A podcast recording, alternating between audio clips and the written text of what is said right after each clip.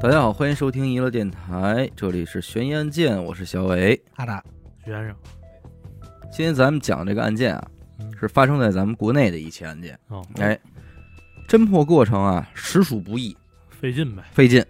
这案件呢是发生在陕西省玉林市最西边，是应该叫玉林哈，榆树的榆吧？啊，那应该是吧？是榆林还是榆林？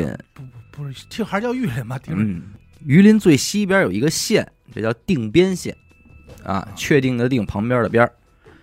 二零零五年的年底呢，差不多是十二月份那会儿，这个定边县公安局呢就接到一通报警电话，啊，报警这女的呢名字叫万红，大概有个四十多岁那种，电话里就跟警察说了，说这家里啊进贼了，说我这前两天呢去了一趟外地，今天一回家门儿开着呢。啊，进屋赶紧我就检查，果不其然，抽屉里这点贵重首饰，还有七百块钱现金，找不着了，还一照相机也找不着了。嗯，那现在你看家里都没照相机，但那会儿是照相机算是那什么呀？贵重物品，哎，电子物品嘛，值电子钱物，品。我操，这事儿你说想起来小时候的网网吧了。嗯，一会儿我们家那边有一黑网吧，啊，然后跟我一块儿上网那个旁边儿，一会儿过来一孩子，咱也不知道哪儿的啊，流着大鼻涕，就就跟我旁边一块儿上网。过一会儿，旁边我旁边就眼看着一大手，啪拍他肩膀了，我一看是一警察，嗯，然后就给拽出去了。就是刚从网吧隔壁那家偷完东西，就来这儿上网来了。了，他让这网吧老板给点炮了。啊哈，网吧老板搁门口坐着呢，然后旁边那家出来了，说：“操，你们家里边丢东西了。”嗯，哦，哎老板正好看见他，没有，老板没看见，老板就回屋里去了，琢磨了一下就回屋里去了。然后呢，就旁边看着这孩子，丫兜里鼓。哦，啊，老板问的那边说：“你们家里都丢什么了？”说丢了一相机什么的。哎，是他家孩子是倍儿鼓嘛，然后他就过来跟这小孩搭茬儿，真不大，那孩子应该还就是小学生那种就。跟你边上边下呗，哎，然后就过来说：“哎，你这兜里是什么呀？”然后那孩子说：“是一个电机。”电机，他也说哎明不认识白，啊，哎，他也不知道是什么，就是一电击。然后那哥们儿拍了拍他那兜儿，直接就报警了，说怀疑是这孩子。啊，然后警察来了，才给拿出来，知道吗？就是这你，这这这啊你这网吧老板有点东西，是啊，然后他们那警察在院里审这孩子，我就趴窗户跟那儿看着。啊，然后那警察看了我一眼，哎呦，问那孩子说：“坐你旁边那个有有没有同伙？跟你什么关系啊？” 然后那孩子那说大鼻涕说我那我兄弟，孩子说：“我不认识啊，走吧。”啊，咱再走。那咱这么说，你那朋友还挺仗义，没给你供是啊住我了，当时给他看的门嘛。你还挺仗义，没供 你，反正是这个，咱这万红报警也是一台照相机嗯找不着了，因为那年头啊，入室盗窃比咱们今天多得那多，多太多了今，天没有这个了。挂了电话呢，警察也是赶快就到了万红他们家进行侦查。嗯，哎，这一查就发现有点蹊跷。首先呢，是这丢失的物品这一块儿啊，你家里边虽说是有一部分物品失窃了，嗯啊，但是作案人员啊，他很明显有点仓促。以往这个入室盗窃案啊发现的现场，基本上都是被翻的乱七八糟的。那哦那是衣服、鞋呀，这这这物品、抽屉全都是开着对的，瓤一地。对，人家找嘛，找完人家就跑了，人还管你收拾。啊对，但是万红他们家这个呢，挺干净，没有太明显的翻动痕迹，哎，没有严重的被翻找过的痕迹，啊，好多存放在里屋的那个物品都没丢，甚至哦，就没往那儿去了，，对，其实你说藏的也没多好啊，只要你翻你就能找着。嗯你说这儿还一千块钱呢，没拿，那这你你明显是着啊、急，你拉开抽屉就在幅面上摆着，没翻。就没翻，好像就翻了翻外屋似的。啊那这个贼实在是太粗心了。这个是其一啊，嗯，其二是什么呢？门窗不对，因为你入室盗窃嘛，你这个门窗不可能丝毫没有被撬动过的痕迹，对嗯对对，不撬门他怎么进来呀？除非说什么呢？有钥匙那不可能啊，拧开的，对吧？对，这不太现实，谁能有钥匙呢？那查到这儿，警察就跟这万红说了，说你平时都跟谁住一块儿啊？嗯，说你问问去吧。他说保不齐你这是家贼，家贼，对，啊，同屋的，哎，这话一说，万红一琢磨说：“哦，那不会是我那侄女儿吧？”说确实是啊。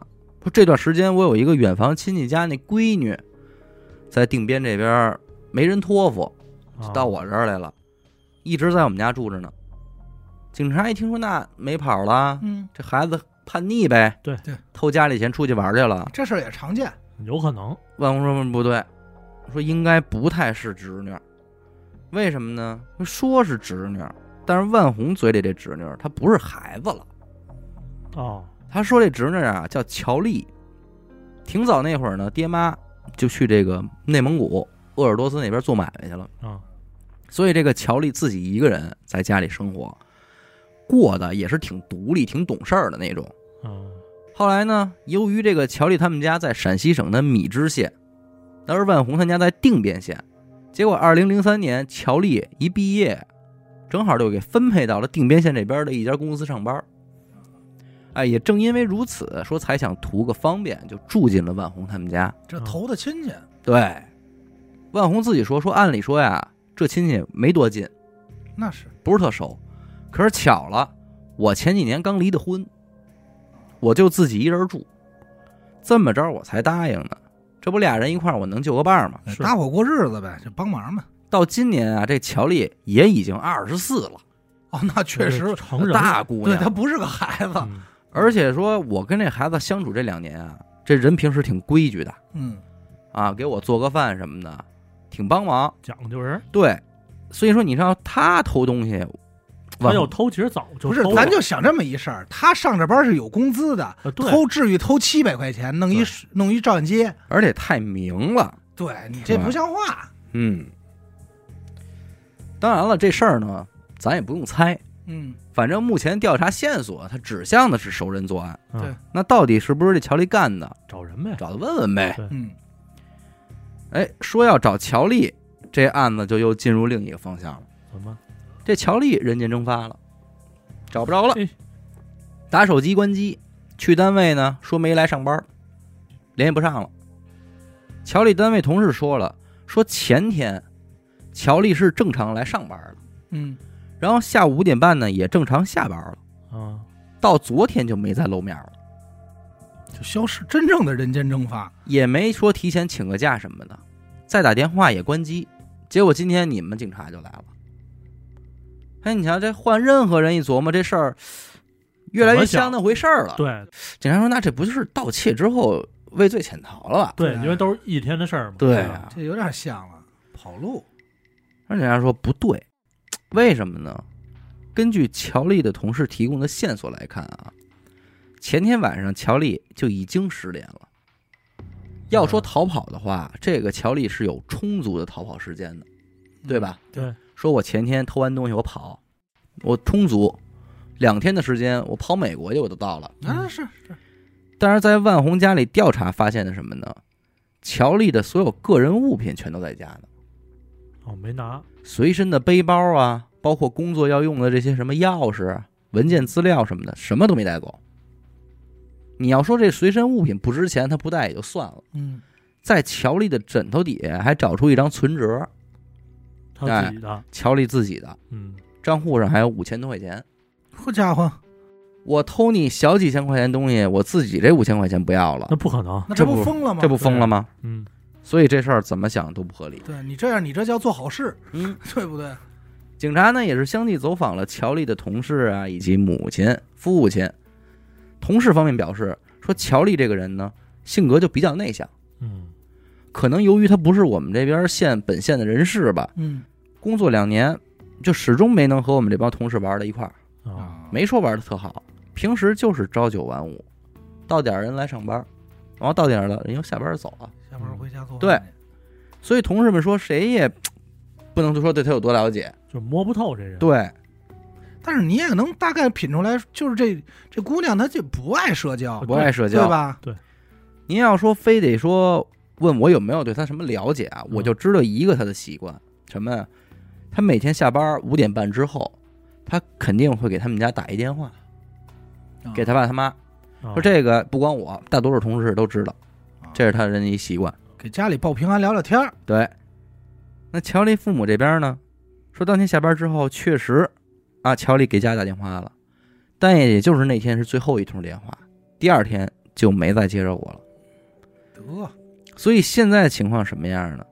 咱翻稍微分析一下啊。十二月十四号，万红到外地出差，嗯，乔丽呢正常上班。嗯，当天晚上五点半，乔丽下班，给家里打一电话，并且给父母打了一电话。嗯嗯那在万红家里呢，能找着乔丽的这随身背包，说明乔丽啊还回家了，对对对对对因为吧？他有办公室钥匙什么的对嘛。，她回家了，把包还搁家了。嗯那她回家了，又为什么失踪了？这就不知道了。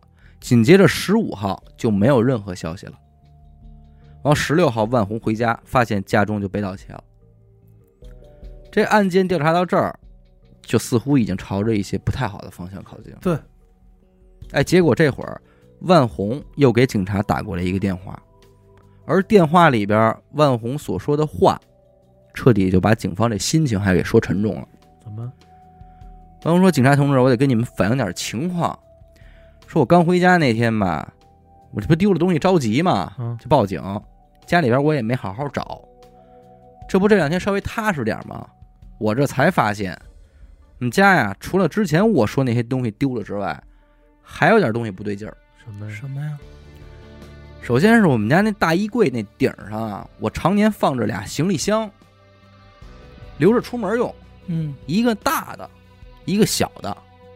结果我昨晚上发现啊，那大的没了。啊，哎，再一个，我那天做饭，我拉开厨房这抽屉找菜刀， 没了找不着了。嗯，后来是在我们家厨房那吊柜顶上找着的。哦，这刀刃儿啊，还有点豁口，卷边了。卷点边。你们快来看看来吧。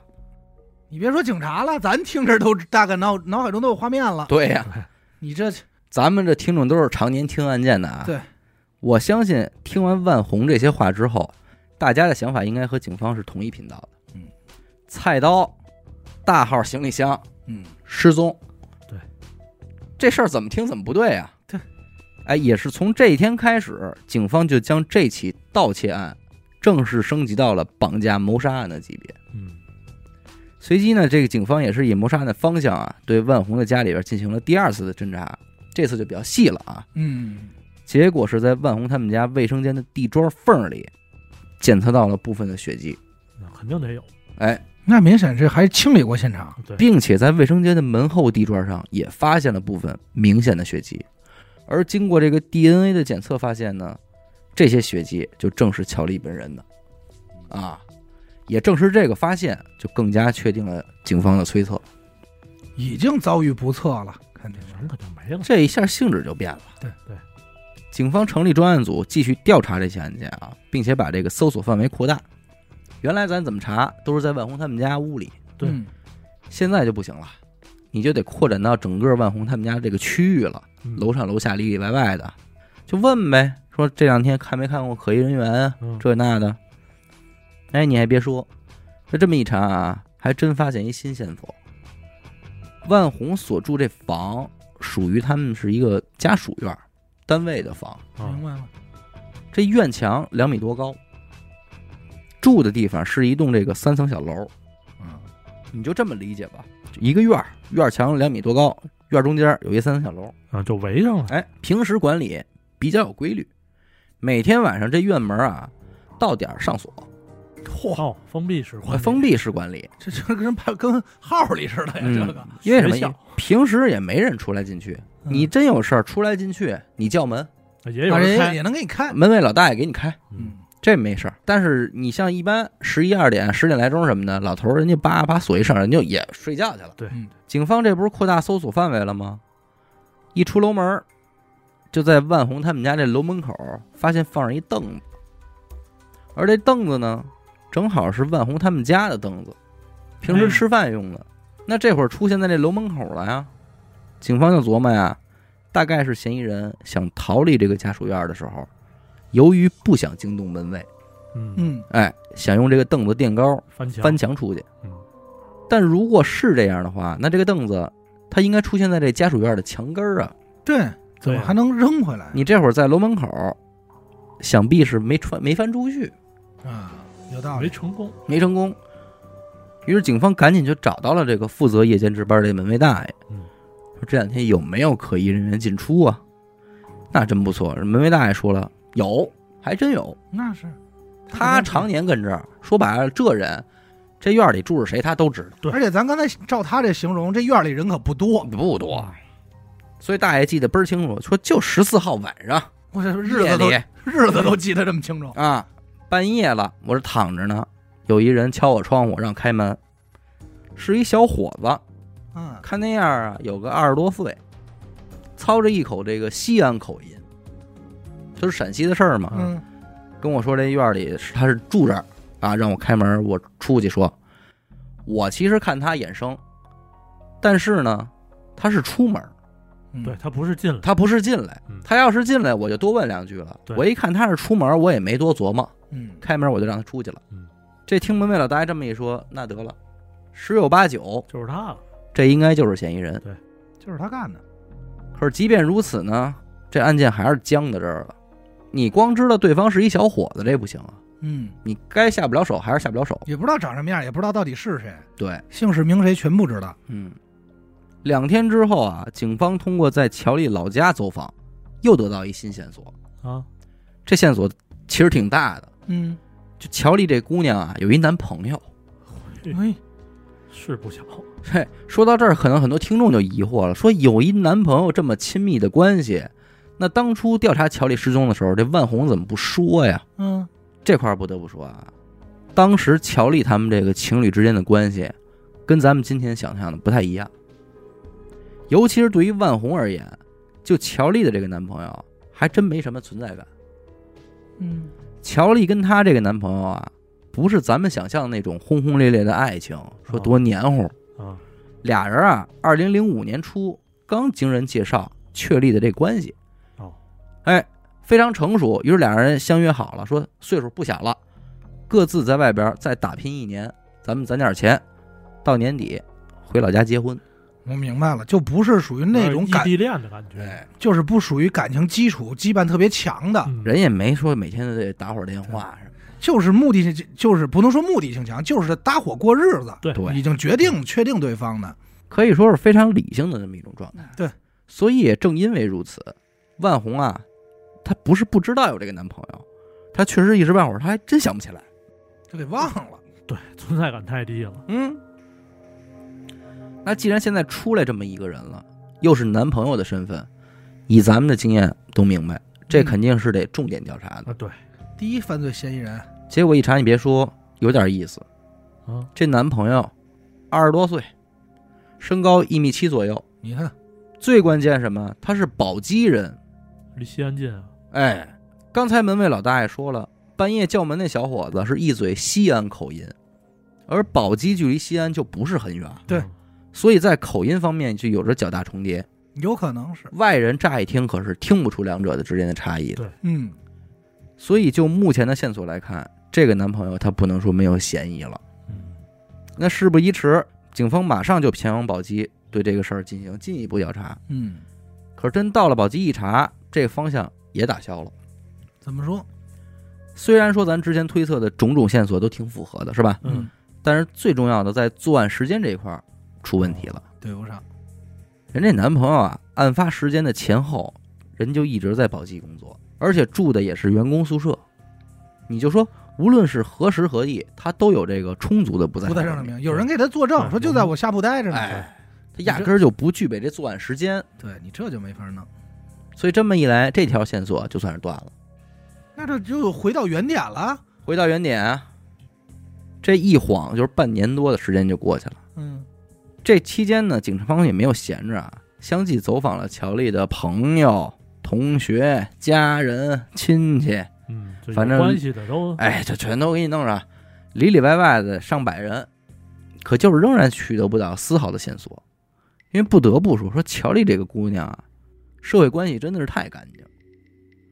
你说平时跟谁有个矛盾，嗯，在哪儿结了个仇，压根儿没这事儿，哎，我就发现了啊，你看咱讲案子，社会关系特别复杂的难不办。好弄。难嗯，他社会关系这么简单的也没法弄，对，嗯，关键是什么呀？他就没有任何一个人可疑有嫌疑。就是这种人的性格，我觉得就对是藏的有点深，你摸不透他。嗯他有事儿他也不跟你说。对你，就像许梦这就属于社会关系简单的，对，就药匣子这么一个朋友， 嗯哎，你出了事儿一查他，药匣子不是， 那就没人了。啊，那找阿达愣呗。哦让你无从下手。是，咱们现在分析啊，说你说这一起入室盗窃杀人案，啊，它无非就俩情况：第一呢，这凶手随机作案，就赶上了，哎这，啊可能性挺大这的，很正常，对不对？但放在万红他们家，他就不合常理。为什么呢？万红他们家这家属院儿，它实在不像是有钱人待的地儿。啊，对对，工人嘛都是，相当于对呀，你说这凶手好不容易他铤而走险这一趟，他实在是没必要选择这么一个位置。关键还非得选一有有门卫老大哎爷做门的，更何况这院儿它管理比较严格，呃不靠谱啊，对，风险太大。二就是什么呀？他有目的，我就是奔这家来的。那这更说不通了。但嗯是没仇啊，不是，咱刚才说半天了，这乔丽的社会情况调查半年了，对对啊啊，你分析不出仇家来，没有任何进展。嗯，而且咱们现在咱这电台节目不能说，资料里边是附到了一张乔丽的照片的，嗯，不能说十分的美艳。啊嗯一般人那你说还能是因为什么呢？琢磨来琢磨去，不对。说这房啊，不是乔丽的房，对啊啊啊，她是住的自己姑姑万红家的。啊，也也是到了这儿，警方又是再次把调查方向聚焦到万红身上了，真是找说你回忆回忆吧，你有什么仇人？啊，你自己在社会上你有没有什么仇人呀、啊，案发时间前后有没有我什么异常？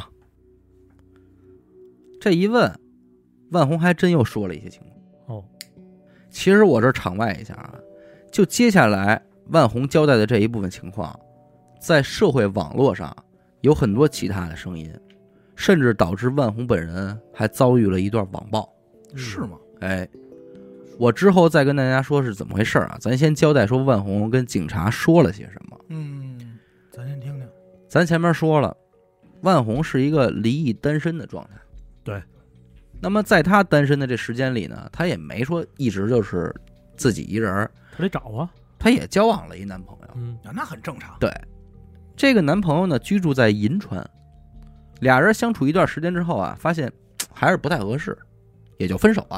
啊，十二月十四日，也就是咱们所说这个案发时间的前一天晚上，嗯，十三号嗯，晚上七点多，万红和这乔丽娘俩在家正歇着呢，门口有人敲门，倒不是说她前男友来了啊，而是万红这个男朋友的一个邻居，这都什么复杂的关系？哎，太远了，有点。绕啊。万红就是这姑姑，嗯，离婚之后找了一男朋友，后来又分手了。但是这个男朋友的街坊，前男友的邻居，对，这这这，说得上话 吗？这说哎，说真是那肯定也能说上啊关。键能敲到他们家门来，啊你就琢磨。对啊，外号叫小东北，那就是东北人呗，哎，这名字带特小东北，色，带地域的， 伊斯特纳斯赖头。啊，你能再重新说一遍？我没听明白，好像按理说关系真不近，确实不近我刚才你那两句英语让我想想死狗了。啊。伊斯特纳斯 of 赖头 Little，赖头，哦，还有哦，还有 off of 呢，人家有哎都好 Little，所以对小东北来到万红家呀，也觉得比较意外，嗯，嗯说你不是那来来头头嘛，他邻居嘛。嗯，说你这什么情况啊？小东北说，我呀来定边县这儿，我见一网友，啊啊，结果出点问题，这不人我也没找着，我还没钱了，说找你借点钱，说你能不能借我二十块钱啊二二十十，啊？我凑点路费回家。我天哪！万红一琢磨说，操，好歹是相识一场啊，啊，而且说你二十块钱确实不多。你这也是亏，也就你张得开这嘴。啊对，呀、小 Little，啊，就掏出钱就给这小东北了。嗯嗯，哎，结果这小东北呢，把钱往兜里一揣，完全没有要走的意思，干嘛呀？反而拉着这万红啊往卧室走，说：“嗯，我再跟你说点事儿吧，我有点事儿得跟你说。嗯，嗯，”哎，随后俩人就进里屋了，还把门给关上了。那是说事儿吗？这时候在客厅的这侄女乔丽不干了，这姑娘啊有点儿，咱说性品性也不错，嗯，比较规矩本分，这挺正的一人。啊她觉得吧，这男的怎么这样啊？哦，对你就是你怎么不在乎点儿这个？就是周围环境啊，哎还有人呢，这客厅而且你他都没往那么深想，他就觉得你一大男人，你来我们家，你还拉着我姑在卧室说话，因为不好。这事儿咱得想一下，因为对于乔丽来说，嗯，万红还是她长辈，对，对对吧？她可能说话就是咱说您您的，还是长辈。他可能都没往太深的地儿去想，嗯，他光想一表面上，就觉得你俩在这里屋关上门儿，对我姑这名声就不好。传出去不像话。哦哎，所以站起来了，找了个由头，一敲门，咱说姑，咱把那什么给弄了吧。嗯，哎，就给这姑姑从里屋叫出来了。这小东北一看这情况，说呢也比较识趣儿，就走了。是二十块钱也拿着了吗？嗯，拿着二十块钱走了。也就是这一段细节，让万红遭遇了网暴。很多网友都表示了，说这么关键的细节，你万红为什么半年之后才交代？嗯，到底是真觉得不重要给忘了，还是说你有意的想包庇谁？哦，又或者说是你想隐瞒自己些什么不好的事儿吗？哦，明白吗？明白了，这是他网暴的点。反正可以想象啊，嗯，整个这套猜测要是到了网友嘴里，那这话就难听的没法说了，故事都出来了，什么剧情猜测的都有，嗯，咱就不多复述了啊。但是你要说人但家我就觉得真怎么着也正常，啊，对，真怎么着也正对常。呀人家也没违法，而且咱换句话说，我觉得人家就算忘了也能理解吧，对，对吧？反正现在是出了这么一人嗯，啊，Little East Nurse，怎么又换了？嗨刚才不是刚才是东北小，现在是小小东北，哦哎，你这怎么宾语后置？警方马上就赶往银川，但是这个时候小东北的这个家已经人去屋空了。啊，对周围邻居进行采访呗，是吧？反复询问呗。答复的是什么呀？哎去年年底就走了。走得早，哦，哎呦，去年年底案发那段时间那不就是那阵儿吗？对，之后再也没回来过。嗯而且这个小东北非常神秘，神秘到什么程度？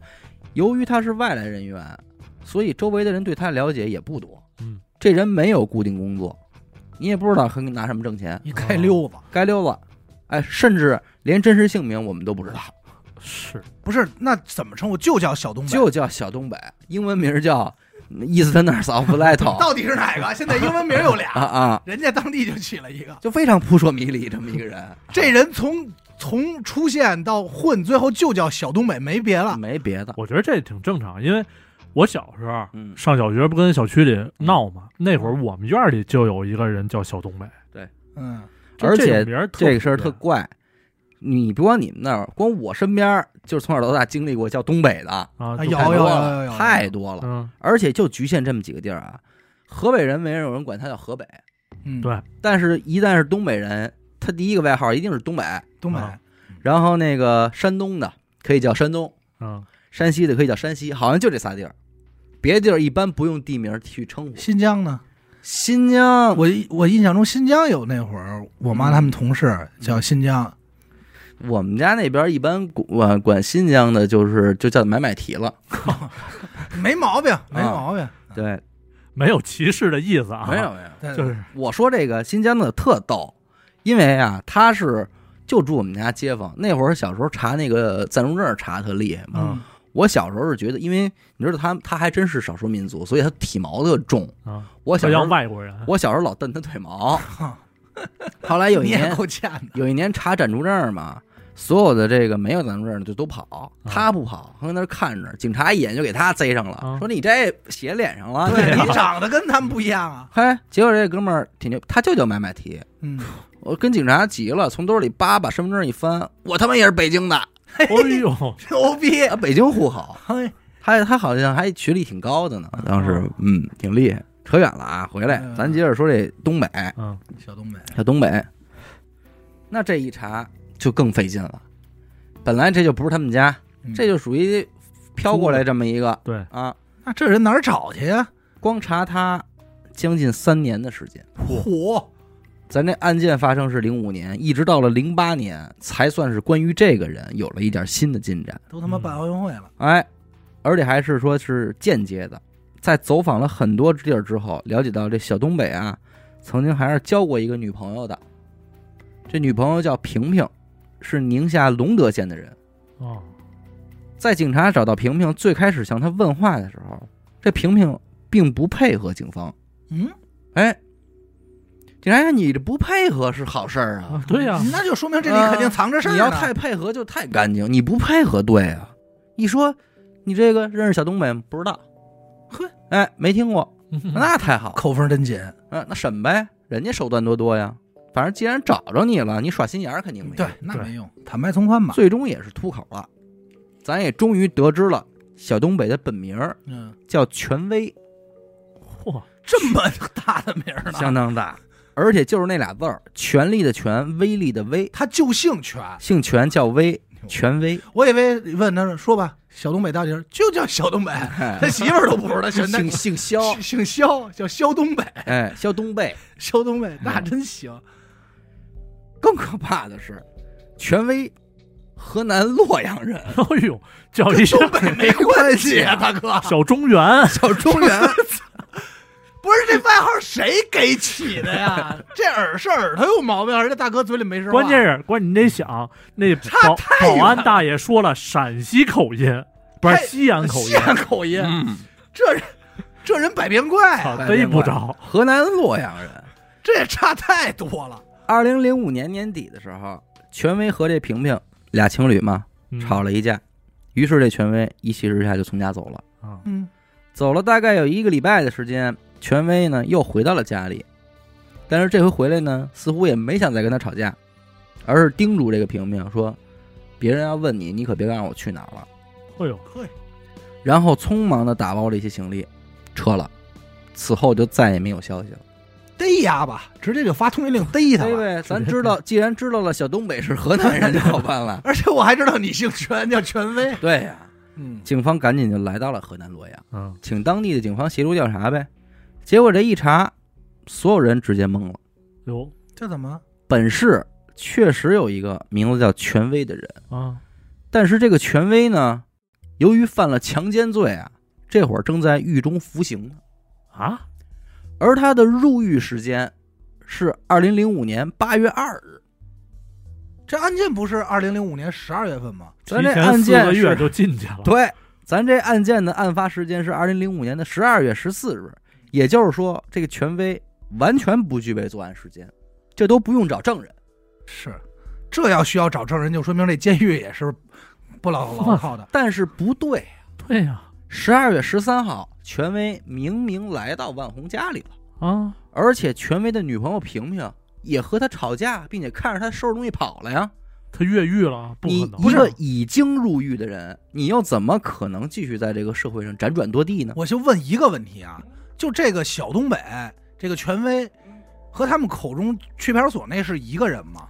警察也是在这一点上说，咱们得验证一下嘛。对啊，因为你要光听这事儿，不光不合理，它甚至有点诡异了。对，这他妈灵异这边儿啊，穿有一越这是吧？当然，狱警也确认说，说我敢保证，权威从服刑开始没有一刻离开过这个监狱。那是那就出事儿大了，离开反正像刚才阿达想的一样啊，为了确保咱别出什么乱子，警方还亲自到狱中啊，给这个正在服刑的权威拍了一张照片儿，嗯，拿给万红看，说你看好了，十二月十三号来你们家借钱的是这个小东北吗？是这人不是？那万红说没错啊，就是他，一个人，就是他，哇，没跑，认识忍。者日本人吧，他会分身，那会儿偏分，现在不是圆寸 吗？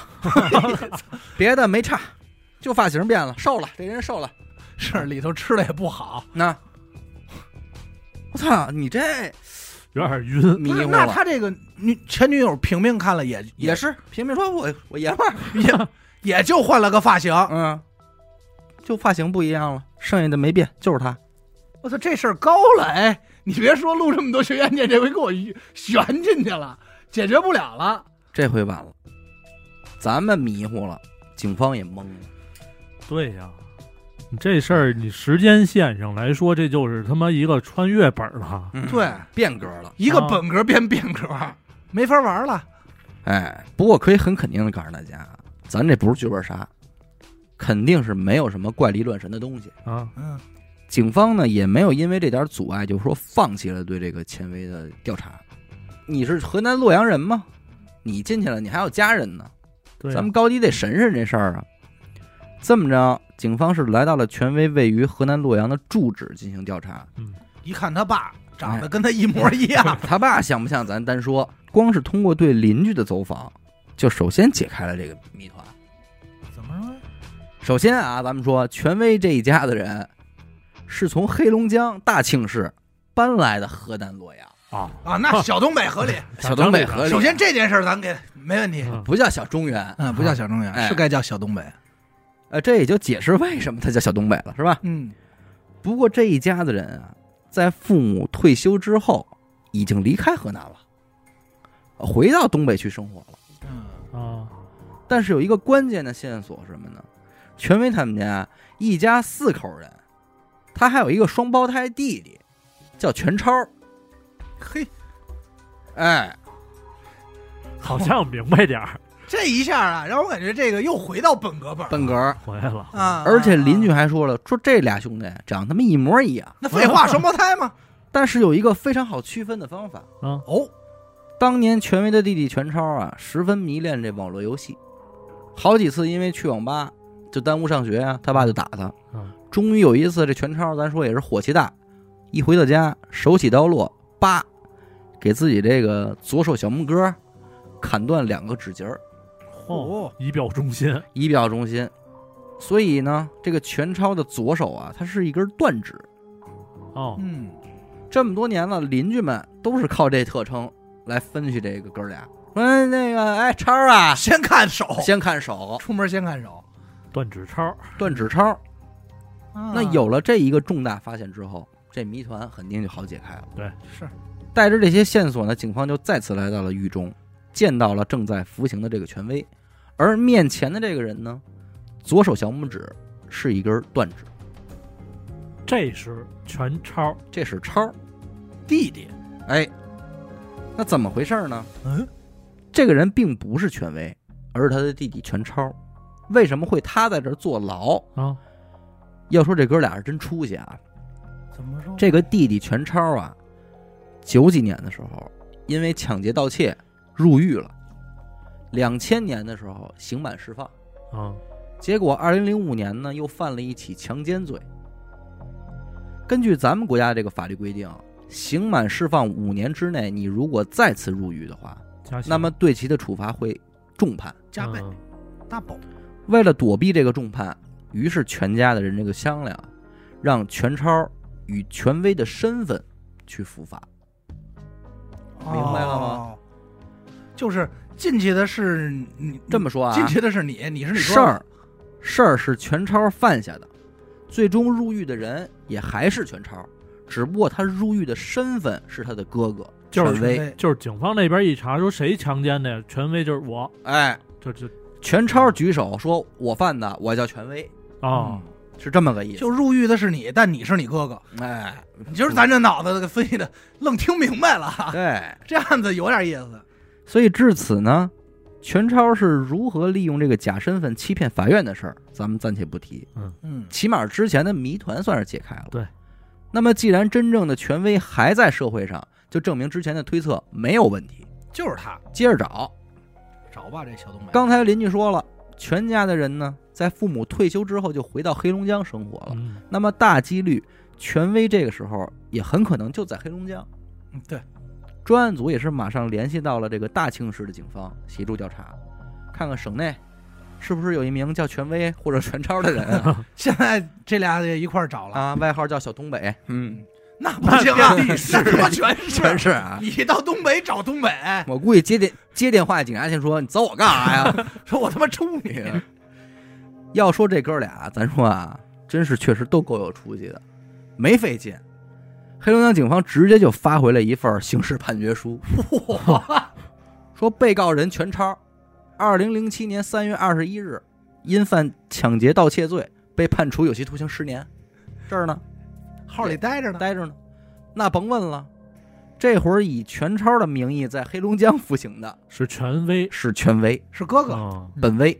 就是咱们这个真正的小东北。对，而他是二零零七年入的狱，好，那这个时间是完全不影响二零零五年他在定边县犯案的，对那是这个时间线是能说通的。完全对得上。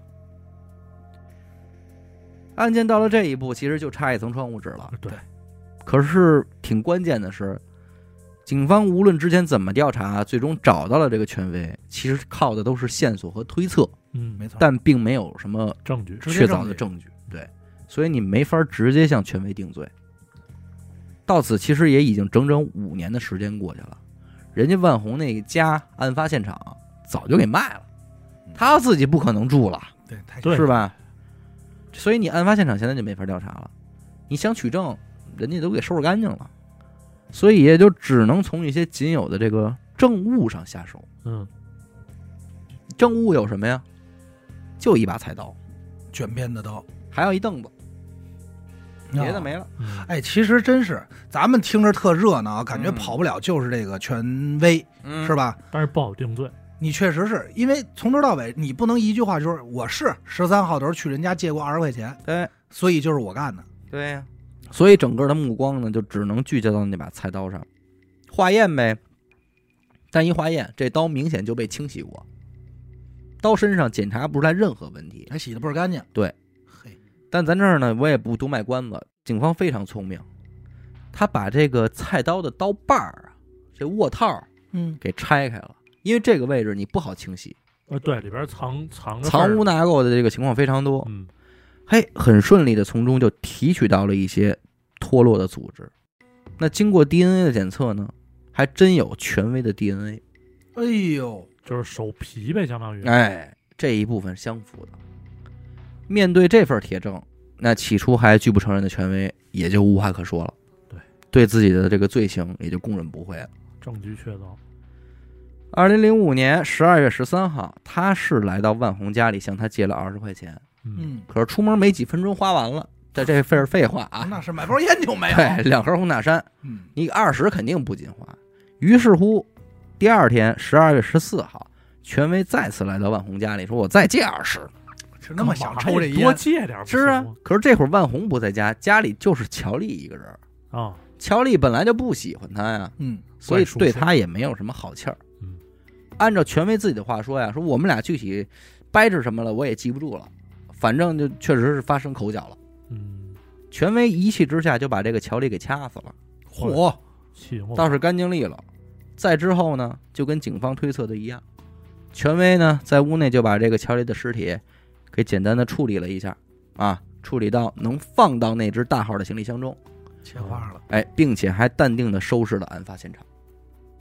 而后呢，这个权威拉着行李箱走出了家属楼，这会儿门就上锁了。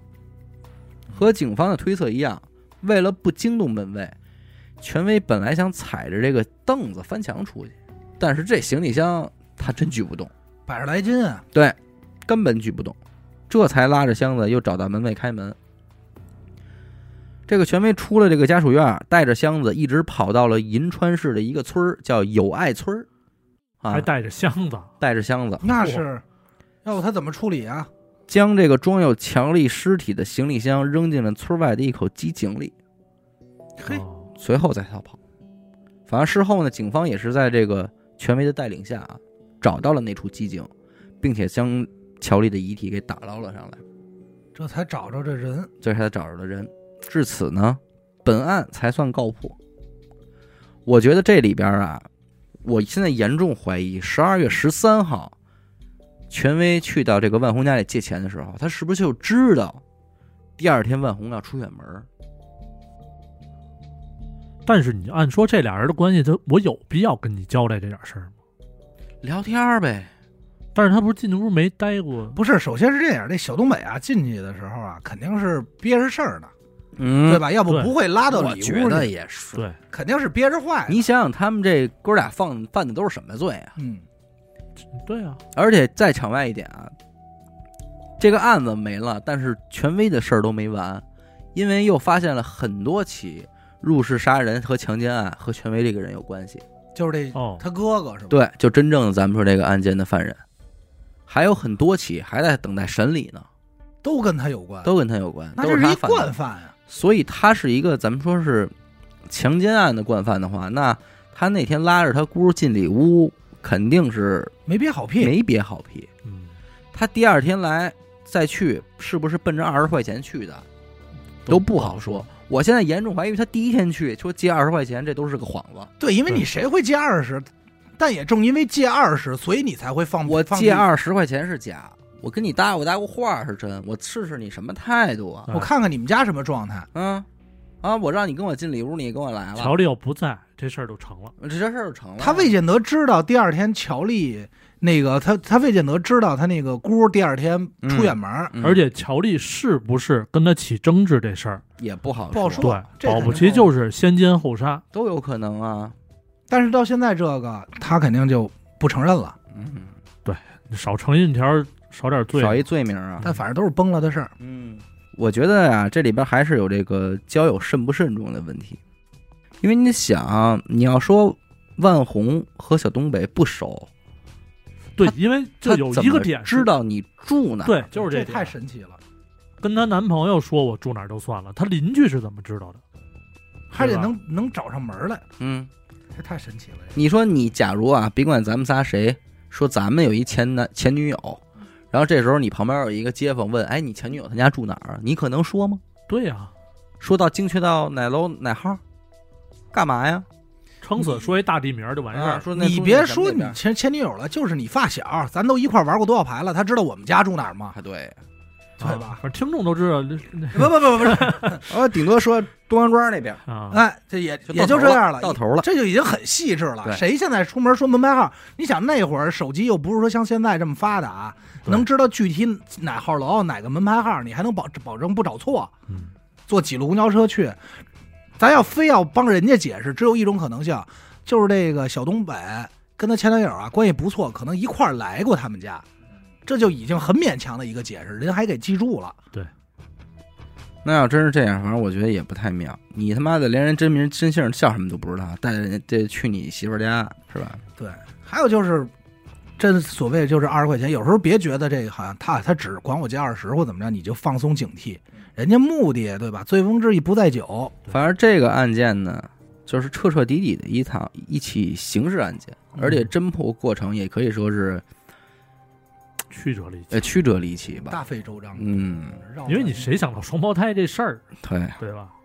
同样嗯是这但是我觉哥得俩，反正你说对付这个入狱这事儿也够狠的。我觉得这案子啊最难的点就一个两两个，一个是菜刀找着这个 DNA 嗯这个物证，还有一个难呀、就是社会关系这块儿。嗯要不是说他想起这事儿来，这就没人了，嗯，这就是一无头案啊！对，无头真案是你到今天他说打入冷案，说查不出来了，也就查不着了。嗯。嗯，不过这事儿要发生在今天就好好解决了，对，监控就出现监了。控就全到了都有。都用不着老大爷那么细致了。